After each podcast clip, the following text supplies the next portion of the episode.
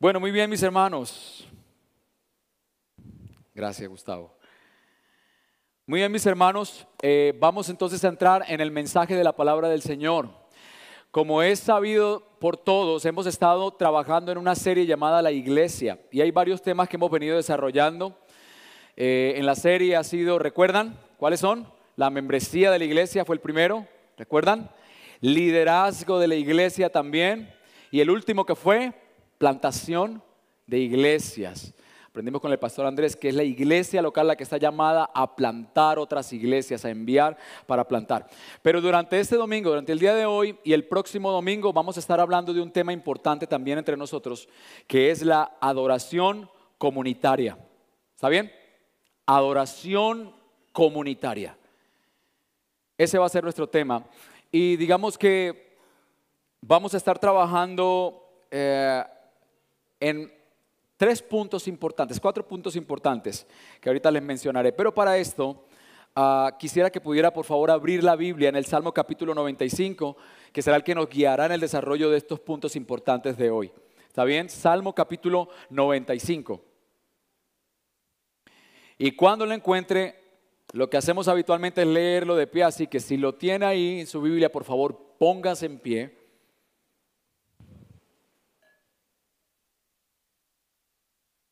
Y leamos. Yo voy a estar leyendo el primer versículo y ustedes leen ordenadamente el segundo. Estamos leyendo en la Nueva Biblia de las Américas. ¿Está bien? Esa es la versión que utilizamos como iglesia. Nueva Biblia de las Américas. Salmo 95. Dice la palabra del Señor. Vengan, cantemos con gozo al Señor aclamemos con júbilo a la roca de nuestra salvación.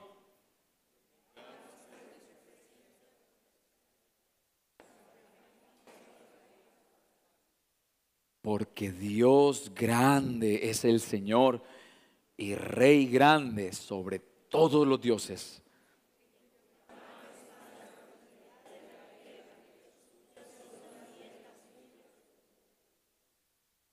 Suyo es el mar, pues Él lo hizo y sus manos formaron la tierra firme.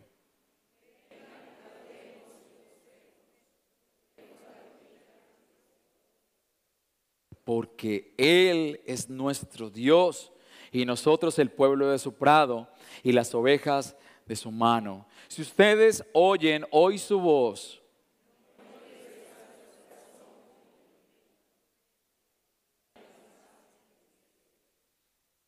Cuando sus padres me tentaron, me pusieron a prueba, aunque habían visto mi obra.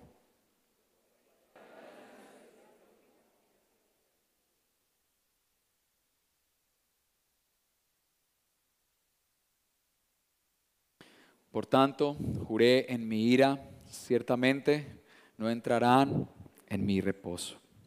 Oremos al Señor. Padre, te damos gracias esta mañana por el día que nos regalas. Señor, te damos gracias por poder acercarnos a tu palabra y encontrar en ella instrucción, sabiduría, tu propia voz, Señor, hablando a nuestros corazones.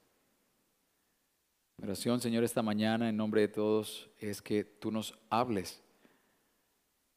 Nosotros podemos leer, pero tú, Señor, al fin de cuentas, por medio de tu Espíritu Santo, es el que nos haces oír y haces que atendamos a la voz de tu palabra. Dependemos de ti, amado Espíritu Santo. Dependemos de ti. Háblanos el día de hoy de cómo anhelas tú que te adoremos. Enséñanos, Padre. Te bendecimos en esta mañana en el nombre de Jesús. Amén y amén. Muy bien, mi hermano, por favor, tome asiento. Estamos hablando hoy entonces de un tema bastante importante hoy, que es adoración comunitaria. Pero el título del sermón de hoy y del próximo domingo es adoración comunitaria gozosa y reverente. ¿Ok? Adoración comunitaria gozosa y reverente. Hoy vamos a estar hablando de esto tan importante para la iglesia. Empecemos entonces hablando acerca de qué es la adoración. La adoración, mi hermano, es la manera como nosotros respondemos, escuche bien, a la iniciativa de Dios de acercarse a nosotros y nosotros entonces responder de la manera como Él lo requiere. Eso es adoración. Nuestra adoración está fundamentada en una relación a la cual Dios nos ha llamado y que espera que respondamos de una manera adecuada. Escuche bien, Dios es quien hace posible la adoración.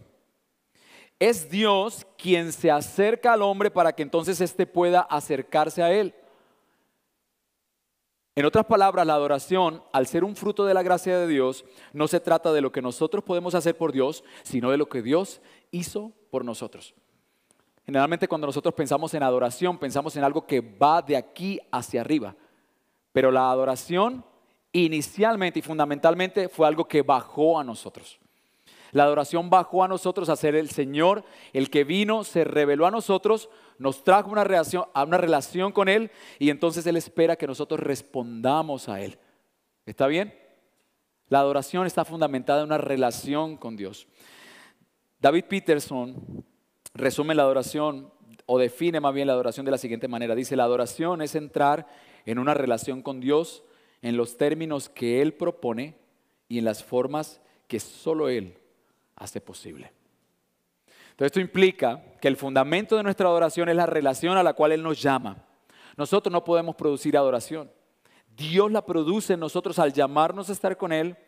Y eso de manera negativa también implica que nadie puede adorar al Señor a menos que tenga una relación con Dios por medio de Cristo Jesús. Eso es una implicación. No tenemos adoradores aparte o por lo menos adoradores al Señor, no habrá aparte del Evangelio. Para poder ser adoradores necesitamos haber sido llamados a una relación con Dios por medio de Cristo. Pero también algo importante es que esto implica que Dios ha establecido en su palabra la manera en que Él quiere ser adorado. Nosotros no podemos ni deberíamos inventar formas de adorar al Señor, porque ya conocemos el caso de Nadab y Abiú cuando trajeron fuego extraño delante del Señor y fueron consumidos. Entonces hay dos preguntas que deberían saltar en, nuestro, en nuestra mente ya mismo y es, la primera de ellas es, ¿soy un adorador? ¿Soy un adorador? Es decir, ¿Dios me ha llamado a mí a una relación por medio de Cristo? Esa es la primera pregunta que debería saltar en nuestra mente. El Señor me ha llamado a mí, ya soy parte del pueblo de Dios. Pero la segunda pregunta que deberíamos hacernos es, ¿cómo Dios quiere entonces que yo responda a Él en adoración después de haberme traído a una relación con Él? ¿Cómo espera Dios que yo responda? ¿Cuál debe ser mi actuar? ¿Cuál debe ser mi actitud? ¿Cuál debe ser mi corazón? De manera que revisemos de entrada el término adoración un poco más. Cuando nosotros hablamos de adoración, ¿de qué hablamos? John Frame dice que la adoración es una vida orientada hacia Dios. Escuche bien. La adoración es una vida que se orienta hacia Dios. De manera que en el sentido más completo, más amplio, la adoración es cuando yo reflejo el carácter de Dios en cada una de las cosas que yo hago en mi vida. Eso es adoración, ¿sí? Cada uno de los escenarios de mi vida está filtrado y determinado por la relación que yo tengo con el Señor, la manera como yo tomo decisiones, la manera como yo reacciono a las circunstancias debería estar definida por mi relación con Él. Cada una de las esferas de mi vida, el área de las finanzas, ¿cómo manejas tu dinero? Debería estar diciendo, la manera como lo manejas, debería estar diciendo a quién le perteneces tú. La forma como tú te comportas con tu esposa debería hablar de tu relación con el Señor. La forma como criamos a nuestros hijos. Cada uno de los escenarios de nuestra vida, en el sentido general, habla de que vivimos una vida de adoración. Eso es adoración. Sin embargo, usted va a encontrar que no existen reglas específicas para cada uno de los detalles de nuestra vida, por lo que tenemos que aplicar reglas generales de la, de la, palabra del Señor para poder vivir en adoración. Permítame explicarle eso. Por ejemplo, si usted va a comprar un carro, la Biblia no le va a decir, deberías comprar un carro modelo gama baja o, no sé, un gama media porque con esto me honras a mí. La Biblia no dice eso, ¿verdad? Si vas a encontrar, si estás buscando una novia para casarte, la Biblia no te va a decir procura que sea de talla media, que sea delgada o que sea gordita. La Biblia no te va a decir eso. Pero hay principios generales que guían nuestras decisiones. Principios de administración, principios de crianza de los hijos, principios del hogar, principios en, en relación con nuestra pareja del respeto, ¿verdad? principio del amor, que guían nuestras decisiones y que entonces hacen que nosotros podamos honrar a Dios en todo lo que hacemos, en cada uno de los escenarios de nuestra vida. Eso en, el, en la comprensión de lo que es la adoración de manera amplia, esto es adoración. ¿Está bien? Pero existe otro escenario de adoración, hermano, y es el que está que es más específico, que está conectado a nuestra vida también de adoración privada, todo lo que hacemos en el día a día, pero que es más específico. Y es cuando la iglesia se reúne y es de esta adoración. Esto que hacemos hoy, cada domingo, cuando nos reunimos de manera oficial, es de este tipo de adoración que hoy vamos a estar hablando. Entonces, en este punto podríamos estar diciendo que la adoración cuando nos reunimos, es todo aquello que hacemos como iglesia cuando somos convocados de manera oficial. ¿Está bien? Estamos claros en eso. Vamos a hablar es de esto, de lo que hacemos el domingo en nuestra iglesia. Y mi hermano, aunque nosotros tenemos reglas para dirigir nuestras vidas afuera, por así decirlo, por llamar el escenario de afuera de nuestro día a día, Dios se ha reservado la regulación de nuestra adoración cada vez que nos reunimos. Es decir, en esta casa, cuando tú y yo nos reunimos, hay reglas específicas de Dios que dice cómo Él quiere que tú y yo le adoremos. Tú y yo no podemos llegar a la iglesia e inventarnos formas de adorar al Señor. ¿Sí? Tú y yo no podemos. Por eso es que en esta iglesia tú no vas a encontrar que nos reunimos con, no sé, con pistolitas de burbujas y vamos a adorar al Señor con pistolitas de burbujas todos porque eso no es una forma de adorar al Señor. El Señor estableció en su palabra cómo Él quiere ser adorado y Él regula eso. ¿Sí? Entonces hay cinco cosas que nosotros hacemos cada domingo y que seguramente para usted debería ser familiar y es que nosotros en esta iglesia, porque lo encontramos en la palabra, entonces leemos la palabra, oramos la palabra, cantamos la palabra, predicamos la palabra y vemos la palabra en las ordenanzas, lo que es el bautismo y lo que es la cena del Señor. Esas son las cinco cosas que Dios ha ordenado a la iglesia como quiere ser adorado. Pero hoy vamos a estar viendo no todos estos elementos, sino que vamos a estar viendo uno de ellos que es el cantar. Nos enfocaremos en la realidad de que Dios quiere una adoración en comunidad, de que Dios quiere que cantemos al Señor, pero vamos a ir un poco más profundo porque vamos a ver también que a Dios le interesa mucho el corazón que nosotros traemos para adorarle. ¿Cuál es la disposición de nuestra alma cada domingo que nosotros venimos a esta celebración? Hay cuatro puntos importantes. Dios quiere, el primero de ellos, una adoración en comunidad. Segundo, Dios quiere una adoración gozosa. Tercero, Dios quiere una adoración reverente. Y cuarto, Dios advierte a su pueblo contra la incredulidad. Eso, estos cuatro puntos los iremos desarrollando el día de hoy y el próximo domingo. Hoy veremos los dos primeros. Primer punto entonces, Dios quiere una adoración en comunidad. Versículo 1 dice, vengan, está en plural, cantemos con gozo al Señor aclamemos con júbilo a la roca de nuestra salvación. Versículo 2, vengamos ante su presencia con acción de gracias. Versículo 6, vengan, adoremos y postrémonos, doblemos la rodilla ante el Señor nuestro Hacedor. Entonces el salmista está haciendo un llamado al pueblo a rendir alabanzas al Señor. El salmista está funcionando aquí como un director de adoración. El salmista convoca al pueblo para que, y anima al pueblo, anima a la congregación para que juntos vayan a celebrar al Señor. Y este es apenas, hermano, uno de tantos salmos donde usted va a encontrar que eh, eh, el salmista está invitando a la comunidad, a la comunidad. ¿Sí?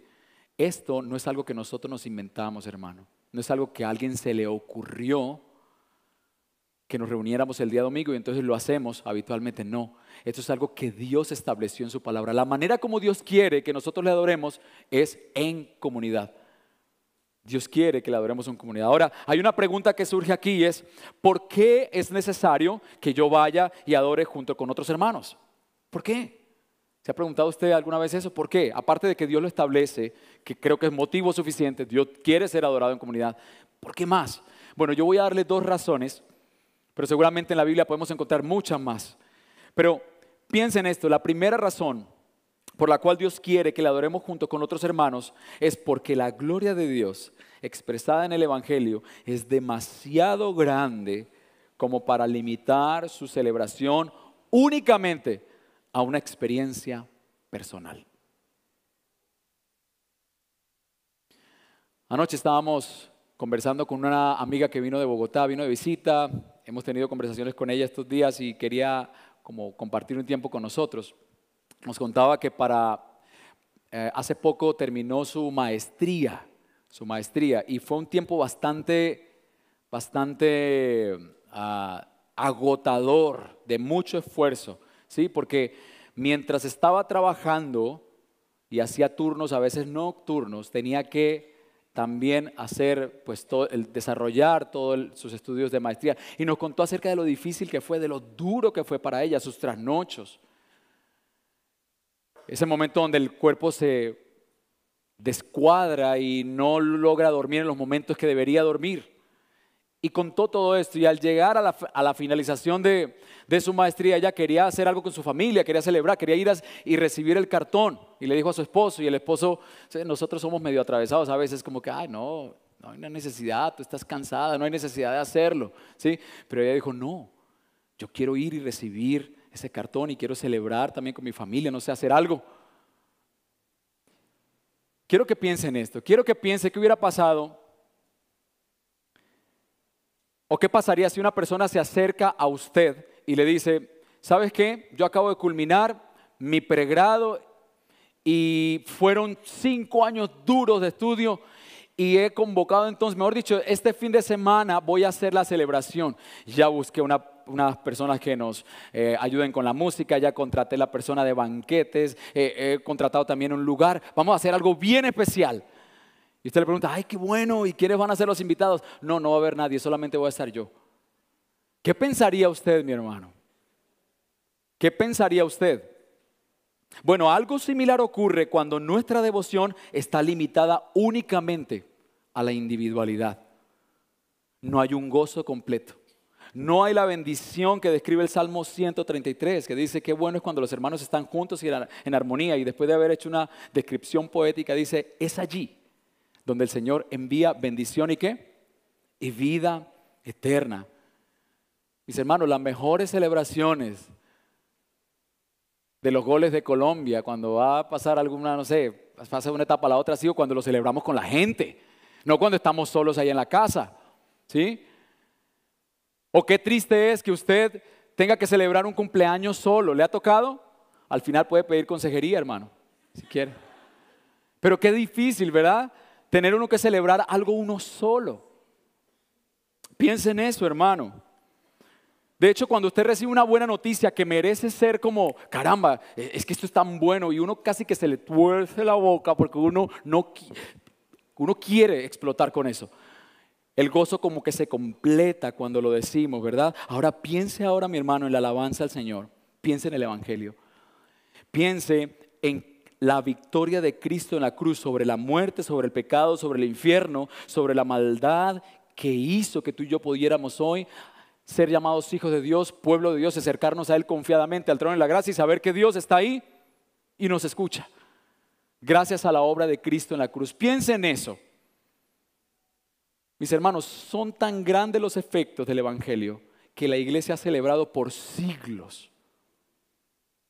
Durante la historia la iglesia se ha reunido y hemos celebrado el Evangelio, la gracia del Señor. Hoy por hoy lo seguimos celebrando y escuche cómo describe la palabra del Señor al final de los tiempos. Escuche cómo dice Apocalipsis capítulo 5, versículos 11 y 14, porque esto también corresponde al futuro. Escuche, dice, y miré Y oí la voz de muchos ángeles alrededor del trono y de los seres vivientes y de los ancianos. El número de ellos era miríadas de miríadas y millares de millares. En otras versiones dice millones de millones. Que decían a gran voz, el cordero que fue inmolado es digno de recibir el poder, la riqueza, la sabiduría, la fortaleza, el honor y la gloria y la alabanza. Y oí decir a toda cosa creada que está en el cielo, sobre la tierra, debajo de la tierra y en el mar, y a todas las cosas que en ellos hay. Así, al que está sentado en el trono y al cordero, sea la alabanza, la honra, la gloria y el dominio por los siglos de los siglos. Los cuatro seres vivientes decían, amén. Y los ancianos se postraron y adoraron. Mi hermano, esto es algo que veremos en el futuro. Millones de millones, incluyéndonos a nosotros también, adorando al Rey, adorando al Señor, celebrando en comunidad. ¿Por qué? Porque la gloria de Dios expresada en el Evangelio es demasiado grande como para limitar su celebración a la experiencia de una persona. Pero la segunda razón por la cual podemos encontrar en la palabra que Dios quiere que nos reunamos mi hermano, es porque Dios nos quiere recordar que para yo poder vivir en adoración, si yo quiero vivir una vida que honre al Señor, no solo lo necesito a Él, también necesito a mis hermanos. Necesito a mis hermanos, a los creyentes. Y esto es algo que hemos venido hablando en las últimas predicaciones. La adoración privada necesita a la adoración comunitaria y viceversa, porque ambas son una extensión la una de la otra. Colosenses 3, 15 al 17 dice, Colosenses 3 del 15 al 17 dice, que la paz de Cristo reine en sus corazones, a la cual en verdad fueron llamados en un solo cuerpo y sean agradecidos. Que la palabra de Cristo habite en abundancia en ustedes con toda sabiduría, enseñándose y amonestándose unos a otros con salmos, himnos y canciones espirituales, cantando a Dios con acción de gracias en sus corazones. Queridos hermanos, Dios ha privilegiado la adoración comunitaria como el lugar donde su bendición y la vida eterna están. Eso es algo que podemos encontrar en la palabra del Señor. Dios privilegia este momento. Es en la iglesia donde a través del canto congregacional somos edificados, enseñados, amonestados, equipados para vivir vidas que honran al Señor. Cuando nosotros cantamos, nos estamos recordando unos a otros el Evangelio.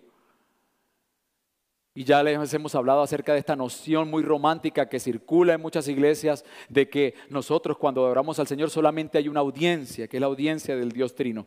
Esto es muy cierto hasta cierto punto y es muy bonito, pero nosotros tenemos dos audiencias cuando adoramos al Señor.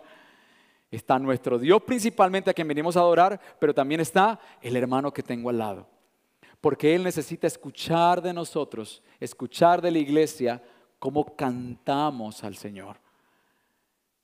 Que la voz del pueblo le recuerda el Evangelio, a aquel que está triste, a aquel que viene con problemas de culpa y escuchar que su hermano le cante y le dice, el Señor ya todo lo pagó por ti. Cristo quitó toda carga en la cruz del Calvario. Y recordar todas estas cosas en el canto congregacional son importantes. ¿Para qué? Para yo poder vivir una vida de adoración en el, en el resto de, de, días que queda de la semana. Ahora, ¿le resta esto importancia a nuestra vida privada de adoración? No. Mi ánimo para que usted, con usted, hermano, es busque al Señor en la intimidad. No sea un cristiano dominguero. No sea un cristiano de solo los que vienen y se reúnen el domingo y ya. No, busque al Señor en su intimidad, en oración. Pero recuerde que usted, hermano, si ha sido llamado por el Señor, usted es una piedra que hace parte de un edificio. Usted es un miembro que hace parte de un cuerpo. Usted es una oveja que hace parte de un redil. No somos personas aparte. Dios no llamó a personas que vivan en la individualidad. Dios llamó a un pueblo. Dios llamó a un pueblo. Y con esto, mi hermano, quiero que juntos podamos ver la importancia de reunirnos como iglesia, de separar juntos el día del Señor, para cantar y honrar el nombre del Señor. Que el domingo no se nos convierta a nosotros en una posibilidad y que no sea para nosotros como esto de, ese tiempo donde, donde yo pudiera sustituirlo por unas vacaciones familiares. Me voy, me voy con mi familia el domingo porque es que, sí, el domingo yo puedo intercambiar. La adoración comunitaria o el reunirme no es tan importante, más importante la familia. No, mi hermano. Que sepa usted que Dios ha establecido la manera como Él quiere ser adorado, adorado y una de esas formas es la adoración comunitaria. Adoración comunitaria. Tampoco podríamos pensar, ni deberíamos pensar, y yo creo que tal vez usted ha tenido ese pensamiento errado como yo lo tuve alguna vez, de que cuando nosotros venimos a la iglesia y nos reunimos como iglesia, la parte más importante pues es la prédica. Entonces, dejamos que pase la alabanza a la media hora y llegamos a eso a las nueve y media, nueve y cuarenta, pues los anuncios tampoco son tan importantes. En últimas, lo que nos importa es el gran banquete. Bueno, Dios no dice eso en su palabra. Aquí se predica la palabra, pero también se canta la palabra. Y todo lo que hacemos el día domingo hace parte de lo que Dios ha establecido de la forma como Él quiere ser adorado. Juntos, comunidad. ¿Está bien? Venimos y estamos juntos. Dios quiere una adoración en comunidad. Pero segundo punto, segundo gran punto de hoy es, Dios quiere una adoración gozosa. Dios quiere una adoración gozosa. Revisemos juntos el versículos 1 y 2. Dice, vengan, cantemos con gozo al Señor, con gozo. Aclamemos con júbilo a la roca de nuestra salvación. Vengamos ante su presencia con acción de gracias. Aclamemos a Él con salmos. Y estas acciones, hermanos, hacen parte de un acto de celebración. ¿Sí? Y yo quiero que imaginen, porque es lo que el salmista al final quiere darnos una imagen. El salmista quiere pintarnos una imagen de una celebración en el templo. Toda la gente llegando, los redimidos, el pueblo de Israel llegando al templo y celebrando con gritos de alabanza, con acompañamiento musical, con risas, con canciones. Eso es lo que nos está pintando el salmista en estos versículos. La gente está cantando alegre, está celebrando. ¿Sí? De hecho, la palabra aclamar quiere decir gritar con alegría. Aclamar con salmos es gritar con alegría. De hecho, si hay algo que ocurre en los salmos, hermano, al ser de género poético, al ser poesía, al ser canto, lo que está pasando en este salmo es que el salmista está colocando o de, una manera muy clara su emoción, lo que él siente y lo que debería sentir el pueblo cada vez que se reúne para venir a cantar al Señor. No solamente porque, porque él lo está sintiendo, sino porque él espera de nosotros, eh, espera de los lectores que nosotros también podamos vivir esa manera, de esa manera. Los salmos lo que quieren es moldear nuestras emociones encauzarlas hacia el Señor de una manera correcta. El salmista está animando, adoremos al Señor con gozo, ¿sí? Está convocando al pueblo a explotar en alabanza gozosa al Señor. Ahora, nosotros debemos tener cuidado de no hacer el tiempo de alabanza algo desordenado. Primero Corintios capítulo 14, una de las cosas que Pablo nos dice es, hagan todo decentemente y con orden. Teniendo mucho cuidado, somos ordenados en cómo lo hacemos. Pero eso no debería inhibir el corazón que está detrás del canto. Un corazón que está alegre. Un corazón que está gozoso. ¿Sí? Pero aquí es donde hay algo bien importante que vamos a tocar hoy. Y es que la alabanza a Dios, o el gozo más bien, que debería haber detrás de nuestra alabanza al Señor, tiene razones. ¿Sí? Nosotros nos llegamos a la iglesia y mantenemos con la cara sonriente. Y cuando nos preguntan, ¿y por qué estás sonriente? No sé, pero así hay que estar en la iglesia. No, no es de esa manera que Dios espera que nosotros adoremos al Señor. Hermano, una adoración gozosa requiere de una mente reflexiva. Requiere de una mente informada de razones por las cuales adorar al Señor. nosotros no solamente adoramos al Señor con pasión. El salmista no se quedó solamente en los versículos 1 y 2. Canten con gozo, canten con alegría, vengan, alaben al Señor, levanten sus manos. Sino que continúa en el versículo 3 y 4 y dice, ¿por qué? Y da razones. Nuestra adoración requiere una mente reflexiva. Y si hubo algo que Dios condenó en el Antiguo Testamento, fue la adoración artificial de su pueblo, ¿sabe? La adoración artificial. Esa que es externalista, esa que levanta manos, esa que hace muchas cosas externamente, pero su corazón no. Mira lo que dice Isaías 29, 13. Búsquelo ahí en su Biblia. Dice Isaías 29, capítulo 29, versículo 13. Dice, por cuanto este pueblo se acerca a mí con sus palabras y me honra con sus labios, pero aleja de mí su corazón. Y su veneración hacia mí es solo una tradición aprendida de memoria. Hay dos cosas desconectadas ahí, ¿verdad?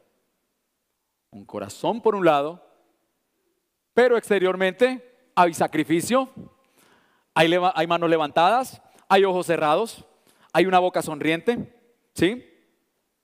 Eso fue algo que el Señor condenó. Un corazón irreflexivo, hermano, es un corazón que es indiferente, que es frío cuando viene a adorar al Señor, que levanta manos y canta sin considerar ni por qué lo hace. Cuando no informamos a nuestra mente y a nuestra alma de las razones por las cuales adoramos al Señor cantando, nuestra adoración no es más que hipocresía es adoración cultural, es tradición. En otras palabras, no es nada. Cuando no informamos a nuestra mente de las razones por las cuales adoramos, en vano hacemos lo que hacemos. En vano lo hacemos. Pero el salmista nos da razones. ¿Por qué tener gozo al cantar? Y hay dos razones que he sacado de aquí. Y la primera de ellas, versículo 3, porque tenemos el privilegio de conocer a Dios. Mire lo que dice el versículo 3, porque Dios grande es el Señor y Rey grande sobre todos los dioses, en cuyas manos están las profundidades de la tierra, suyas también las cumbres de los montes. Suyo es el mar, pues Él lo hizo y sus manos formaron la tierra firme. Entonces el salmista está diciendo, sabes que yo adoro al Señor con gozo porque Dios es grande, es rey grande sobre todos los dioses y porque Señor porque el Señor es Dios y dueño de todo lo que existe. Eso es básicamente lo que dicen estos, estos versículos. Y ahora, esto no son solo palabras.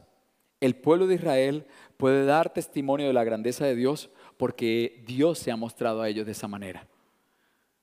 Ustedes recuerdan la vez que Dios humilló a los dioses egipcios con cada una de las plagas, Dios estaba aplastando a los dioses egipcios. ¿O qué tal cuando la presencia de Dios en el arca hirió el campamento de los enemigos de Israel? con úlceras, ¿recuerdan? Y luego lo metieron por allá, en, el lugar donde estaba Dagón, el dios, y la palabra de Dios cuenta que ese dios, esa estatua cayó y se le quebraron las manos y la cabeza delante del arca de Dios. El pueblo de Israel sabía eso. El pueblo de Israel sabía que Dios había hecho con solo una oración desatado fuego y había consumido la ofrenda de Elías y había dejado en ridículo a la idolatría de Baal. Dios grande por, por encima de todos los dioses. Pero Israel lo sabía. Pero Él es también el dueño de todo lo que existe. Él hace con la tierra lo que quiere. Dios hizo brotar agua de algo inerte como una peña. Dios abrió la tierra para juzgar a Corea y a su familia y a los que se rebelaron contra Dios y la tierra los tragó. Dios mató a los filisteos con truenos. Dios llevó codornices al, al pueblo. Dios dio el man al pueblo. La creación le pertenece. Dios hizo hablar una burra. Dios se había mostrado al pueblo de Israel como el Dios que gobierna por encima de todos los dioses y como el Dios que en cuya mano están las profundidades de la tierra y todo lo que existe. Dios abrió el mar en dos para que el pueblo pudiera pasar. Dios se exaltó delante de los israelitas como el único Dios que vive y reina para siempre. Y ellos tenían el privilegio de poder, de poder ver eso, mi hermano, de poder ver eso. Ahora yo, yo quisiera hacer una pregunta a usted. Y quiero que sea reflexivo en esto, mi hermano. ¿Usted cree que Dios es soberano? Amén. ¿Usted cree que Dios es todopoderoso? ¿Cree usted que Dios es fiel? Muy bien. Ahora quiero que piense en cómo eso ha sido evidente en su semana. ¿Cómo Dios le ha mostrado a usted su amor? ¿Cómo Dios le ha mostrado a usted su fidelidad y su soberanía esta semana? ¿O a lo largo de este mes? Porque si nosotros venimos a la iglesia, voy Señor, tú eres fiel, tú eres amor y te, adoramos porque tú eres misericordioso. Bueno, ¿cómo yo lo he vivido esta semana? ¿Cómo ha sido eso para mí una experiencia esta semana? Porque eso será una de las razones que producirá gozo en mí. El que Dios no solamente me ha dicho yo soy así, sino que yo te he dado evidencia de eso en tu vida. ¿Se ha mostrado Dios fiel para contigo esta semana? Adora al Señor por ello con gozo. ¿Se ha mostrado el Señor soberano para contigo? ¿Se ha mostrado el Señor de qué manera? Dios se mostró al pueblo de Israel, es una razón por la cual ellos adoraban al Señor. Pero también porque tenemos, segunda razón, porque tenemos el privilegio de ser salvados por Dios. Y creo que esa es la principal razón y esto está implícito en los versículos 1 y 2. Mira lo que dice. Dice, vengan, cantemos con gozo al Señor, aclamemos con júbilo a la roca de nuestra salvación. Vengamos ante su presencia con acción de gracias, aclamémosles a Él con salmos. La otra razón por la cual los israelitas deberían adorar gozosamente, mi hermano, es porque Dios los salvó para que ellos estuvieran con Él en su presencia. Quiero hacer un recuento por acá de la historia de Israel. Y fue el pueblo de Israel quien estuvo por casi 400 años cautivos por los egipcios. Y a través de una serie de acontecimientos milagrosos, Dios cuidó a Moisés y luego se le aparece en una zarza, le da una comisión, le dice, yo quiero que vayas y des un mensaje al pueblo de que yo los voy a salvar. Entonces Moisés va y le cuenta al pueblo acerca del plan de salvación de Dios. Y entonces en el Éxodo capítulo 4, 31 dice que, escuche lo que dice, el pueblo creyó. Y al oír que el Señor había visitado a los israelitas y había visto su aflicción, se postraron y adoraron. Se postraron y adoraron. Ahora escuche, más adelante lo que ocurre es que Moisés y Aarón fueron y dijeron al faraón, así lo dice la palabra del Señor, dice, así dice el Señor Dios de Israel, deja ir a mi pueblo para que me celebre una fiesta en el desierto. Pero faraón dijo, ¿Quién es el Señor para que yo escuche su voz y deje ir a Israel? No conozco al Señor y además no dejaré ir a Israel. No sabía con quién se estaba metiendo, ¿verdad? Es así entonces como el Señor libera al pueblo de Israel por medio de las plagas, que ya hablamos de eso. Y entonces el pueblo de Israel es sacado y se encuentra entonces ahora con el mar y ahora tiene, por un lado tiene el mar y, por el otro lado tiene a un ejército temible que está eh, llegando por ellos, pero entonces el Señor abre el mar en dos y permite que el pueblo pase en seco y luego cuando el ejército del faraón está pasando, él cubre y mata a todos los del ejército y Dios así libera al pueblo de Israel. Los salva. Israel necesitaba experimentar la salvación del Señor para adorarle y celebrarle una fiesta en el desierto al Señor. Sin salvación, hermano, no hay nada que celebrar. Sin salvación no hay nada que celebrar. Y es por eso que nosotros cada domingo, nosotros buscamos que el repertorio de canciones estén muy nutridas con el Evangelio. Usted se va a encontrar con que muchas de las canciones que hay en esta iglesia hablan acerca de la obra de Cristo en la cruz del Calvario por nosotros. Hablamos acerca de eso porque la adoración, eso es algo que yo creo, cuando no está bañada de Evangelio, es como una adoración incompleta, tenemos un gozo incompleto. Cuando no cantamos acerca de lo que Cristo hizo por nosotros, pareciera que no hay el gozo suficiente para nosotros cantar. Mi hermano, habrá un momento en la historia, más adelante, en la historia futura, donde la palabra del Señor fija esto como una profecía, como una promesa. Todos estaremos arrodillados delante del Señor. Dice que toda rodilla se doblará y toda lengua confesará que quién? que Jesucristo es el Señor para gloria de Dios Padre. Habrá un día, hermano, donde muchas personas van a tener que, con dolor y con tristeza, tal vez con ira, arrodillarse delante del Señor y decir, tú eres Dios. No podrán hacerlo con gozo de salvación porque no había una relación de salvación allí. Pero del otro lado estaremos la iglesia, quienes celebraremos con el mayor y con el más grande gozo. La experiencia más gozosa que vamos a tener será aquel día cuando será en un sentido completa nuestra salvación cuando veamos a Cristo venir por nosotros y estemos delante de su presencia gozándonos por la salvación que Él ejerció en nuestra vida por pura gracia y misericordia. El gozo que produce la salvación.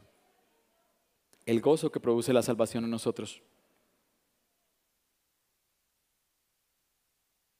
Y mientras ese final ocurre, mi hermano, Dios ordena que hoy su pueblo se reúna, que tengamos adoración congregacional y que degustemos de manera anticipada la alegría de un pueblo que se reúne en adoración para cantar, celebrar con gozo al Señor, porque Él reina sobre todas las cosas, es dueño y creador de todo lo que existe. Y escuche, es como nosotros cada domingo lo que estamos diciendo es, el Señor se ha revelado a nosotros, Él es un Dios grande, es un Dios fiel, es un Dios amoroso, lo conocemos, y ese Dios que es tan grande, que es misericordioso, ese Dios nos salvó también.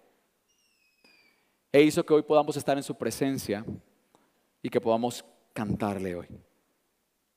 Ahora quiero que piensen, hermanos, qué es lo más asombroso que podría ocurrirte hoy. ¿Qué es lo más asombroso que podría ocurrirte hoy que traería gozo a tu alma? Que traería alegría. Obtener un empleo. Restaurar tu relación con alguna otra persona. Tal vez comprar el carro y la casa que has venido soñando por años. Tener una esposa ¿Qué te traería gozo? Piensa en eso. Mi hermano, cualquier cosa que podamos tener en esta tierra nos dará un gozo temporal, pero ninguna de ellas nos podrá salvar. Ninguna de esas cosas nos puede salvar. Yo todavía recuerdo, yo creo que todos hemos vivido en un sentido esto de desear algo y tenerlo y sentir la alegría. Yo recuerdo todavía el primer carro que tuvimos hicimos un ahorro y mi suegro nos prestó otro dinero y fui y lo traje de sorpresa a mi esposa, un Twingo. Y llegué y lo puse enfrente de la casa de mis suegras. Y con esa alegría, yo no creía.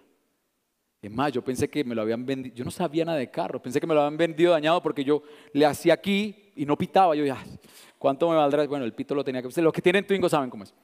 El punto fue que yo lo traje a la casa se lo presenté a mi esposa, a mis suegros, y bueno, mi esposa lo tomó con la naturalidad, la alegría y la naturalidad. Yo lo parqué ahí al frente y nos fuimos a dormir. Hermano, como a las 12 o 12 y media de la noche yo me levanté. Abrí la ventana. Yo, wow.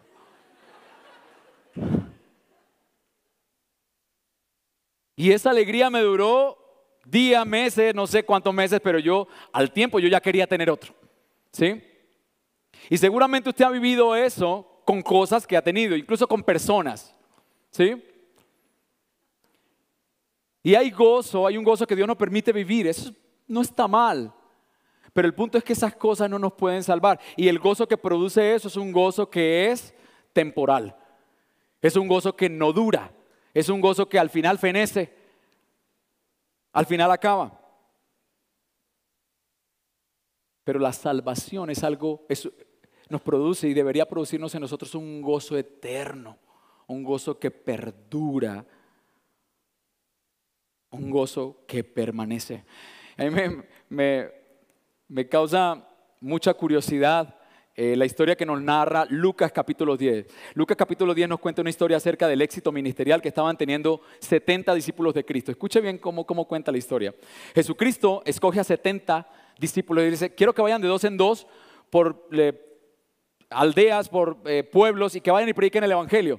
Y resulta que ellos van y predican y empiezan a liberar demonios y empiezan a ocurrir una cantidad de cosas que hace que ellos se sorprendan. Los demonios se están sujetando a ellos, ellos están teniendo éxito. Ellos van y se acercan y seguramente ocurrieron sanidades, seguramente eh, aquel que tenía, eh, que estaba ciego se sanó, aquel que no podía levantarse seguramente fue levantado. Y adivinen, llegaron y le dan el reporte a Jesús. Vamos a contarle a Cristo. Estamos felices. Y se van y escucha lo que dice el versículo 17. Los 70 regresaron con gozo, escuche, con gozo, diciendo, Señor, hasta los demonios se nos sujetan en tu nombre. Y ese hasta como que es eh, lo, máximo, ¿verdad? Pero de ahí para abajo pudo haber ocurrido muchas otras cosas. Y él les dijo, yo me imagino la mirada tierna de Cristo, ¿no? Y él les dijo, yo veía a Satanás caer del cielo como un rayo. Miren, les he dado autoridad para pisotear sobre serpientes y escorpiones y sobre todo el poder del enemigo y nada les hará daño. Sin embargo, no se regocijen en esto, de que los espíritus se les sometan, sino regocíjense de que sus nombres están escritos en los cielos. Amén. La salvación. Si usted ve algo como aquello que pudiera producirle a usted el mayor gozo, piense en eso, le quiero dar la noticia hoy de que nada de estas cosas le podrá a usted dar el gozo que la salvación sí debería producir en nuestros corazones. Una salvación, un gozo que no perece, un gozo que nunca acaba. Y eso es lo que Cristo está diciendo.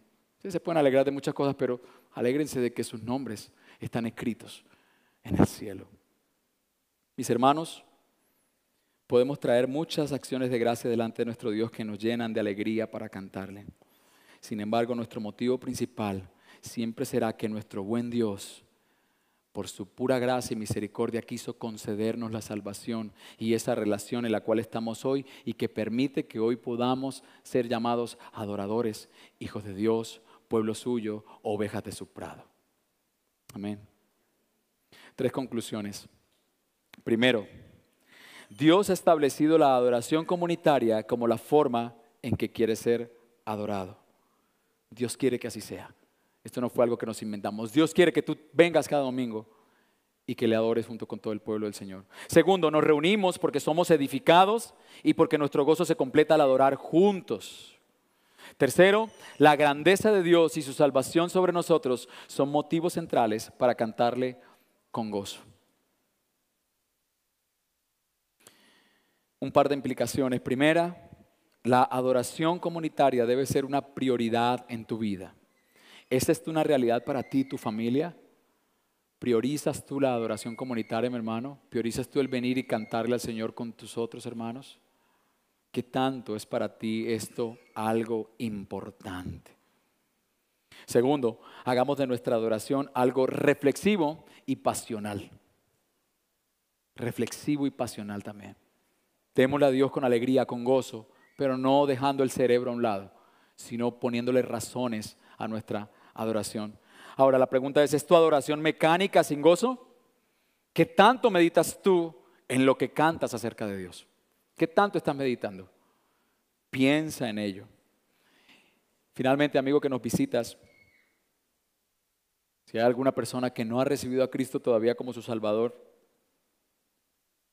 Solo aquellos que le recibimos y creemos en su nombre se nos ha permitido y se nos ha prometido estar un día en su presencia juntos con Él para siempre, para vivir la vida que Él quiere que vivamos eternamente.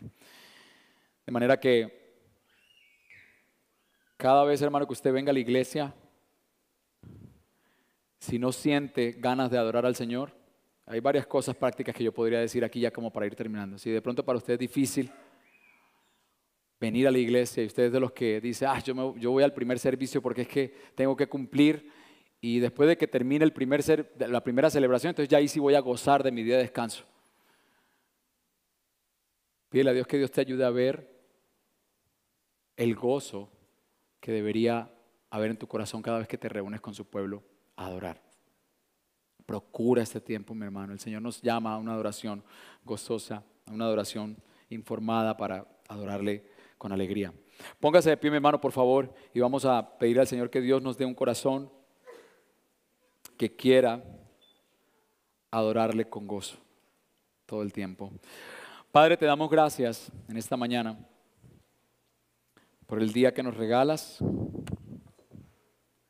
Gracias Señor por tu palabra, gracias por este salmo precioso que nos anima a venir con gozo, con alegría y cantar con júbilo, aquel que es la roca de nuestra salvación, aquel que quien por pura gracia nos concedió estar en su presencia para celebrarle, para cantarle, para levantar manos, para no reservarnos nada. Señor, te damos gracias. Oh, si nuestras almas, Señor, si nuestras almas fueran sensibilizadas del privilegio que tenemos de estar delante de ti hoy.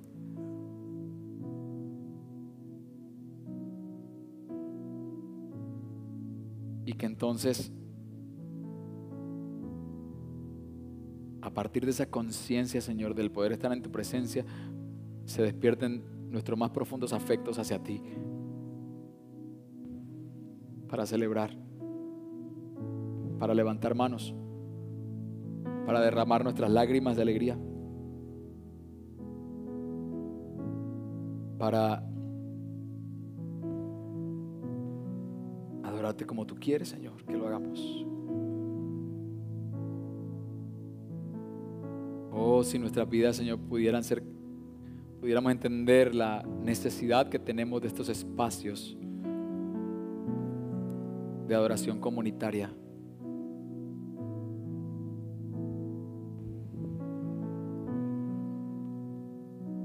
Señor, te pido que tu palabra nos redarguya hoy y que sea aplicada por tu Espíritu Santo en nuestras vidas. Queremos, Señor, adorarte de la manera que tú deseas que lo hagamos. Queremos terminar este tiempo, Señor, cantando a tu nombre, porque tú eres digno en gran manera de ser alabado. Disponga su corazón, hermano, y vamos a...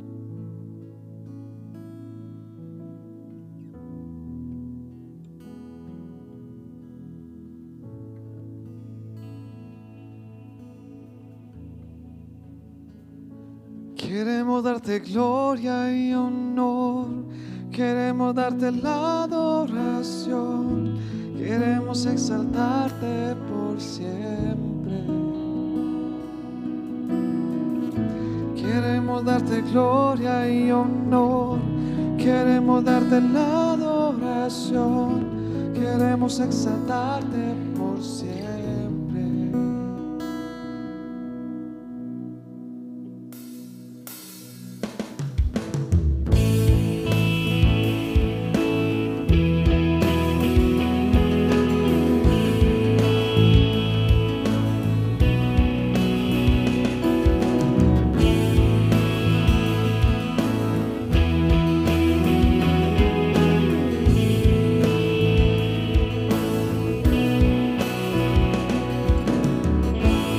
Nos creaste con un propósito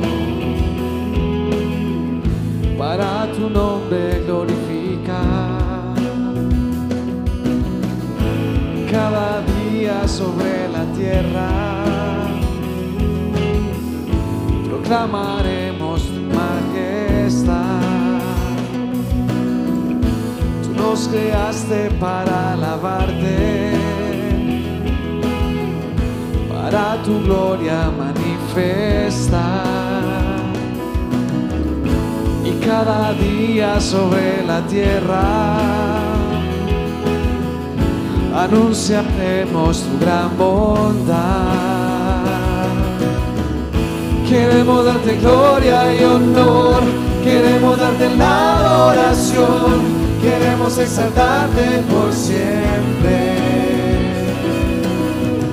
Queremos darte gloria y honor, queremos darte la adoración, queremos exaltarte por siempre. Tú nos creaste con un propósito para tu nombre glorificar. Y cada día sobre la tierra. Proclamaremos tu majestad. Tú nos creaste para alabarte. Para tu gloria manifestar. Y cada día sobre la tierra anunciaremos tu gran bondad. Queremos darte gloria y honor, queremos darte la adoración, queremos exaltarte por siempre.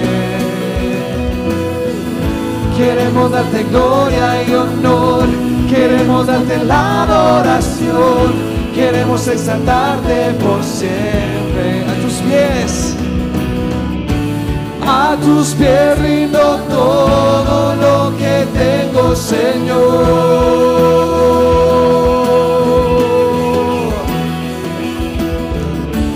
Y mi devoción entera solo a ti te la doy.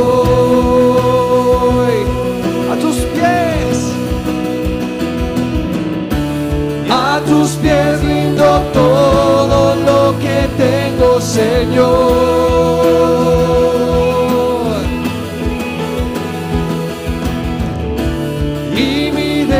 Devoción entera solo a ti te la doy.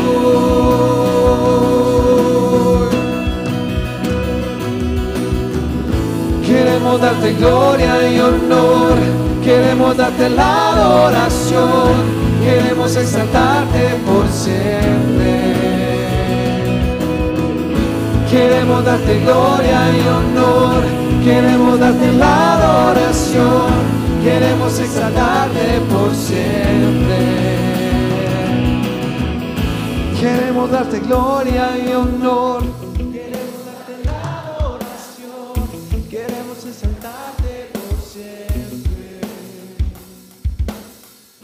Queremos darte gloria y honor, queremos darte la adoración.